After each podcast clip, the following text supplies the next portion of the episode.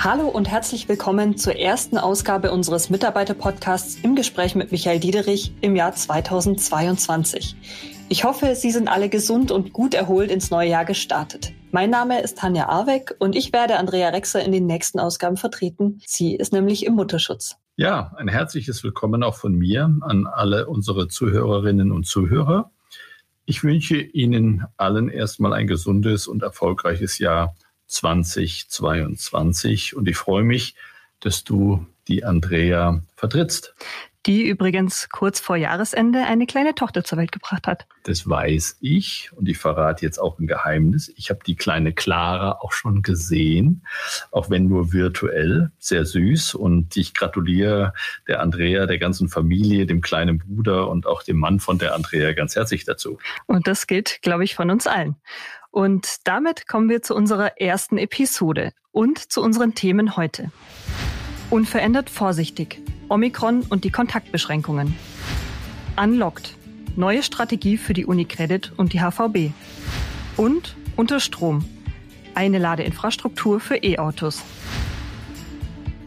2021 war ja für uns alle ein sehr herausforderndes Jahr. Viele waren sicher froh, als es zu Ende gegangen ist.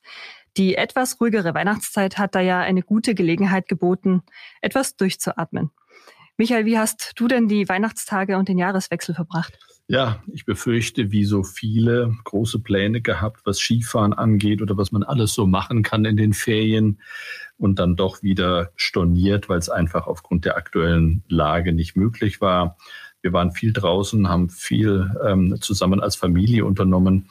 Und wie du es schon gesagt hast, 22 war ja vor vielen Hintergründen sehr herausfordernd. Und auch mit der aufkeimenden Corona-Welle hat uns das wieder vor Herausforderungen gestellt. Und ich war dann einfach froh, überhaupt mal, ich sag mal, so ein bisschen durchschnaufen zu können und mit der Familie etwas Zeit zu verbringen. So ging es, glaube ich, vielen. Aber leider sind wir dann ja gleich wieder auf den harten Boden der Realität gelandet. Dank Omikron hat sich die Corona-Lage landesweit ja weiter zugespitzt. Wie reagieren wir denn darauf? Gibt es neue beziehungsweise veränderte Maßnahmen in der HVB? Ja, wir haben ja schon im Vorfeld auf die absehbare Omikron-Variante vor Weihnachten reagiert und waren sehr proaktiv und haben unsere Maßnahmen in der Bank angepasst. Wir haben die physische Präsenz in den Bankräumen stark reduziert und haben, wenn noch nicht schon umgesetzt, unser Homeoffice ausgeweitet. Meetings und Events haben wir bis auf weiteres in Ausnahmefällen in Präsenz ganz abgesagt oder werden nur in Ausnahme in Präsenz stattfinden und haben so relativ vorsichtig auf diese Situation reagiert. Und das mit Meetings und Events nur in Ausnahmefällen in Präsenz trifft auch auf Geimpfte und Genesene zu, oder? Ja, auf jeden Fall. Und außerdem müssen vollständig geimpfte beziehungsweise genesene Kolleginnen und Kollegen, die in die Bank kommen, sich zweimal in der Woche testen lassen. Und wir empfehlen dringend auch dann in der Bank die FFP2-Maske zu tragen, wo sich mehrere Kolleginnen und Kollegen aufhalten. Ich weiß, das ist nicht neu. Ich weiß, es belastet auch zum Teil. Aber ich weiß auch, wir machen das jetzt schon seit einer ganz, ganz langen Zeit eigentlich schon. Das schützt uns, das schützt Sie. Und da auch nochmal an der Stelle meinen ganz herzlichen Dank, dass alle so sorgfältig damit umgehen. Ja, die Bank bietet ja auch im neuen Jahr Auffrischungs-, also Boosterimpfungen für die Kolleginnen und Kollegen an. Hast du da einen Insight? Wie wird das Angebot denn angenommen? Ja, die Boosterimpfungen sind inzwischen an verschiedenen Standorten angelaufen. Das Angebot wird wirklich sehr, sehr gut angenommen und trifft auf große Resonanz. Aber wir sind bei weitem noch nicht so viele geimpft wie bei den Erst- und Zweitimpfungen im vergangenen Jahr. Ich denke mal, da spielt auch natürlich eine Rolle, dass wir alle erst aus den Ferien kommen. Man muss einen Termin organisieren. Das neue Jahr ist immer voll mit Terminen. Und ich bin da ganz zuversichtlich, dass wir auch hier die Quote weiter nach oben bekommen. Das heißt also, dass dein persönliches Votum auf jeden Fall lautet, dass man sich so schnell wie möglich boostern lassen sollte, richtig? Naja, ich glaube, alles das, was man weiß, weist darauf hin, dass es der beste Schutz ist für den Verlauf und sich vor einer schwierigen Krankheit zu schützen. Und es schützt einen selbst und es schützt damit auch die Allgemeinheit. Und in dieser Pandemie agiert halt niemand für sich alleine. Es betrifft immer auch alle anderen. Und von daher, wenn du mich persönlich fragen würdest, bin ich vom Boostern, so wie ich auch selbst geboostert bin, ein großer Fan. Also wir beobachten die Entwicklung natürlich auch weiterhin sehr genau und Michael werden unsere Regelungen erneut anpassen, sobald sich die Lage verändert, oder? So machen wir das. Damit sind wir gut gefahren. Damit haben wir uns alle geschützt. Wir haben auch unsere Kunden damit geschützt. Und ähm, genauso machen wir in den nächsten Wochen und Monaten auch weiter. Und damit zu einem Thema, das unsere Kolleginnen und Kollegen zuletzt sicher mindestens genauso beschäftigt hat wie Corona. Der neue Strategieplan Unicredit Unlocked, den Andrea Ortschell zusammen mit dem gesamten Group Executive Committee am Strategy Day vorgestellt hat. Ja, das war ein sehr spannender Tag für die Unicredit, für unsere Gruppe. Es war ein wichtiger Meilenstein für die Zukunft und für uns der richtige Ansatz, die Weichen für die Zukunft für unsere Gruppe zu stellen. Ich glaube, wir haben ein Signal für den Aufbruch gestellt, wie die Neuausrichtung der Bank aussehen soll. Wir sind ambitioniert, das waren wir eigentlich, aber auch immer und wir haben uns hohe Ziele gesetzt und ähm, wir haben uns dabei lange überlegt, was sind die richtigen Weichenstellungen, um die Zukunftsfähigkeit von unserer Bank auf solide Füße zu stellen. Wenn man sich die Reaktion ansieht, dann glaube ich, hat der Markt den Kapitalmarkttag von uns sehr positiv aufgenommen. Der Aktienkurs hat sich sehr, sehr erfreulich entwickelt. Und jetzt ist natürlich das Augenmerk von uns allen, von mir insbesondere, von all meinen Executive-Kollegen darauf, den Plan entsprechend umzusetzen. Neben der Vorstellung des Gesamtplans für die Gruppe am 9. Dezember gab es dann ja eine Woche später bei einer virtuellen Roadshow auch noch die ausführliche Vorstellung der Pläne für die HVB in Deutschland durch Andrea Orcel, dich und deine Vorstandskolleginnen.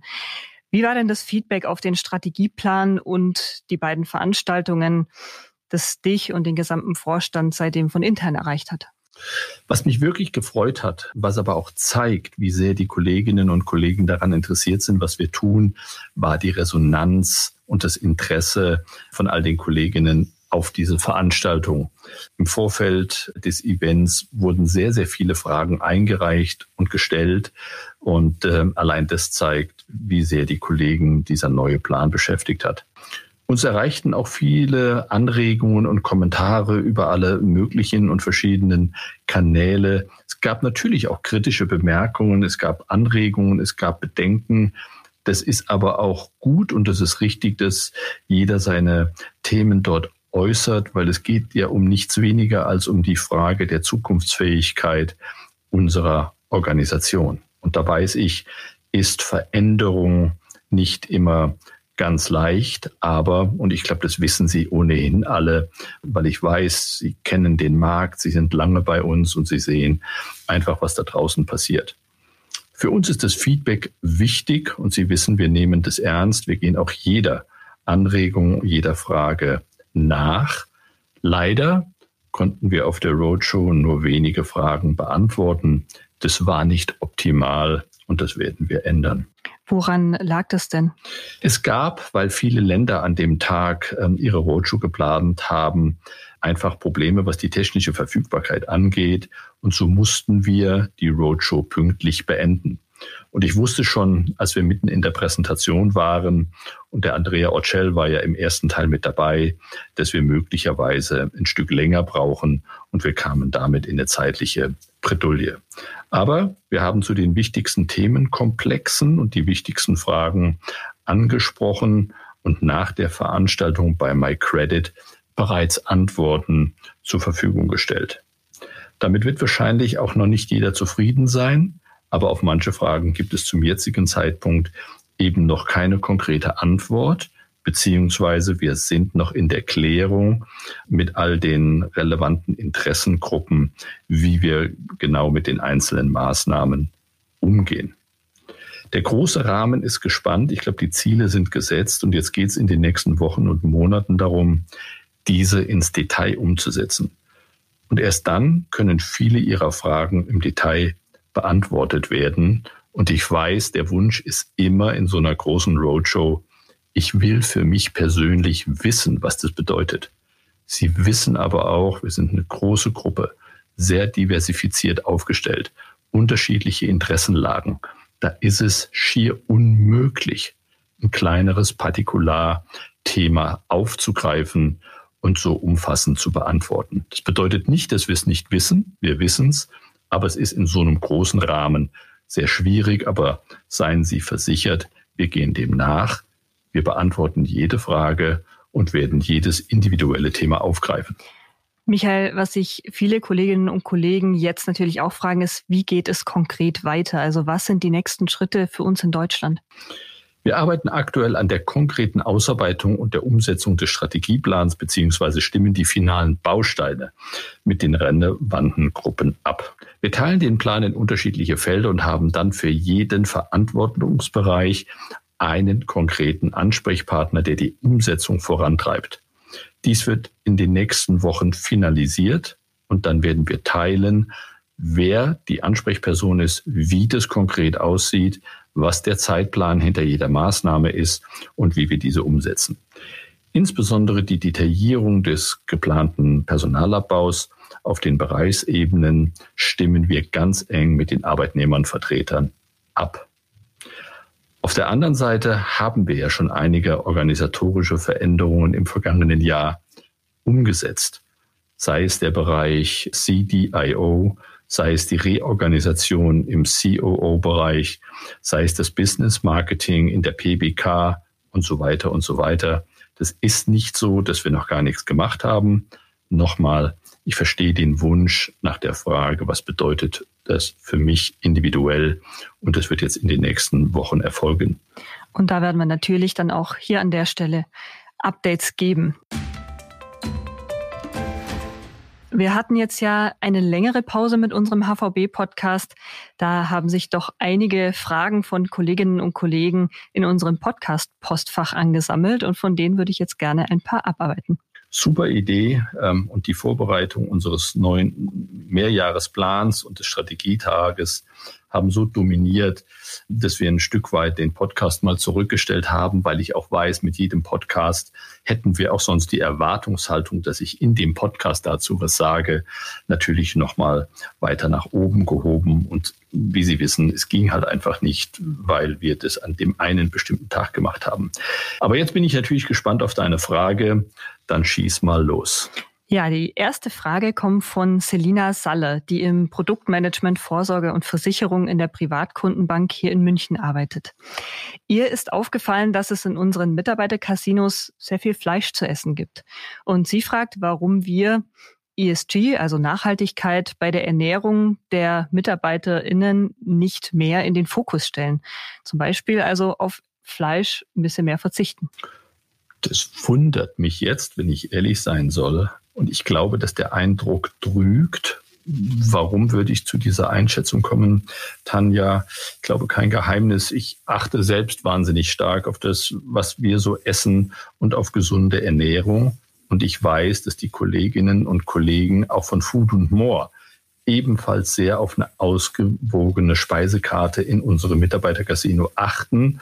Und hin und wieder habe ich sogar eine direkte Interaktion mit den Kolleginnen und Kollegen von Food and More und wir besprechen das ein oder andere, was möglicherweise auf die Speisekarte kommen könnte. Von daher, liebe Frau Saller, ich glaube, der Eindruck trügt. Wahrscheinlich war das früher schon so. Ja, das kann sein. Ähm, heute aber nicht mehr. Ähm, Food and More hat mal das aktuelle Angebot analysiert und ausgewertet. Pro Tag haben wir hier sieben Kategorien mit vielen verschiedenen Gerichten zur Auswahl. Im Durchschnitt gibt es pro Tag mindestens zwei, wenn nicht sogar drei vegetarische Schrägstrich pflanzliche Gerichte und ein, maximal zwei Fleischgerichte, so ein Gericht und oder enthält auch Fisch. Dazu kommt ein Bioessen pro Woche sowie eine Süßspeise und von daher, ich glaube wirklich, das, was die Kolleginnen und Kollegen da in Food und More machen, ist sehr, sehr ausgewogen und trifft die gesamte Bandbreite an Geschmäckern in unserem Haus. Und ich glaube, das ist ein harmonisch abgewogenes Angebot. Im Übrigen ist die Food and More in einem regelmäßigen und in einem sehr engen Austausch auch mit unseren Kollegen vom Umweltmanagement, ähm, um die Nachhaltigkeitskriterien beim Speiseangebot als auch bei der Zubereitung und im Service angemessen zu berücksichtigen. Ich glaube, wir hatten das mal in einem der anderen Podcasts, wenn du dich erinnerst, nicht nur, dass wir auf der Kundenseite darauf achten, was die Einhaltung der ESG-Kriterien angeht. Wir selbst auch als Unternehmen haben sich bestimmten ESG-Kriterien unterworfen, die wir erfüllen wollen. Und da zählt neben CO2-Ausstoß und alles das, was wir machen, natürlich auch das Thema nachhaltige und gesunde Ernährung dazu. Ja, ESG ist auch das Stichwort für die zweite Frage. Sie kommt von Claudia Mohr, die im Business Marketing Events organisiert. Sie plant die Anschaffung eines reinen E-Autos oder eines Plug-in-Hybrid-Fahrzeugs und fragt sich als Pendlerin, welche Möglichkeiten es zukünftig geben wird, solche Autos im Münchner HVB Tower zu laden. Michael, gibt es da schon Planungen, den Kolleginnen und Kollegen Parkplätze mit sogenannten Wallboxen, also ein Ort, wo man Strom laden kann, ähm, für ihre Elektrofahrzeuge zur Verfügung zu stellen?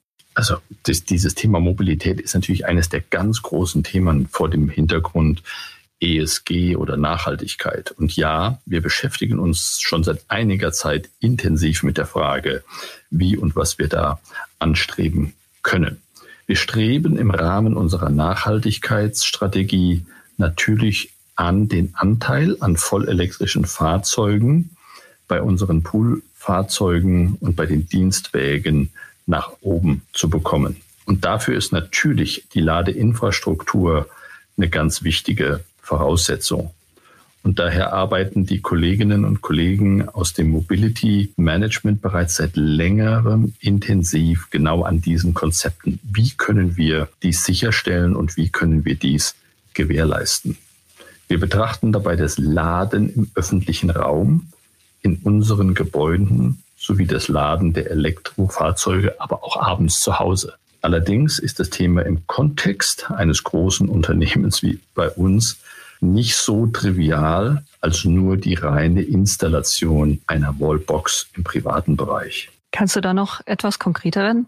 Gerne. Da geht es zum Beispiel um technische Fragestellungen. So führen beispielsweise mehrere Ladepunkte in unseren Garagen beziehungsweise deren gleichzeitige Nutzung in der Spitze zu einem deutlich höheren Strombedarf. Dieser muss von unserem Energieversorger auch zur Verfügung gestellt werden, damit nicht oben in den Büros auf einmal die Lichter flackern und wir einen ganz anderen Podcast hier durchführen. Auch müssen die Ladestationen intelligent vernetzt sein. Hinzu kommen rechtliche Fragestellungen, die wir klären müssen.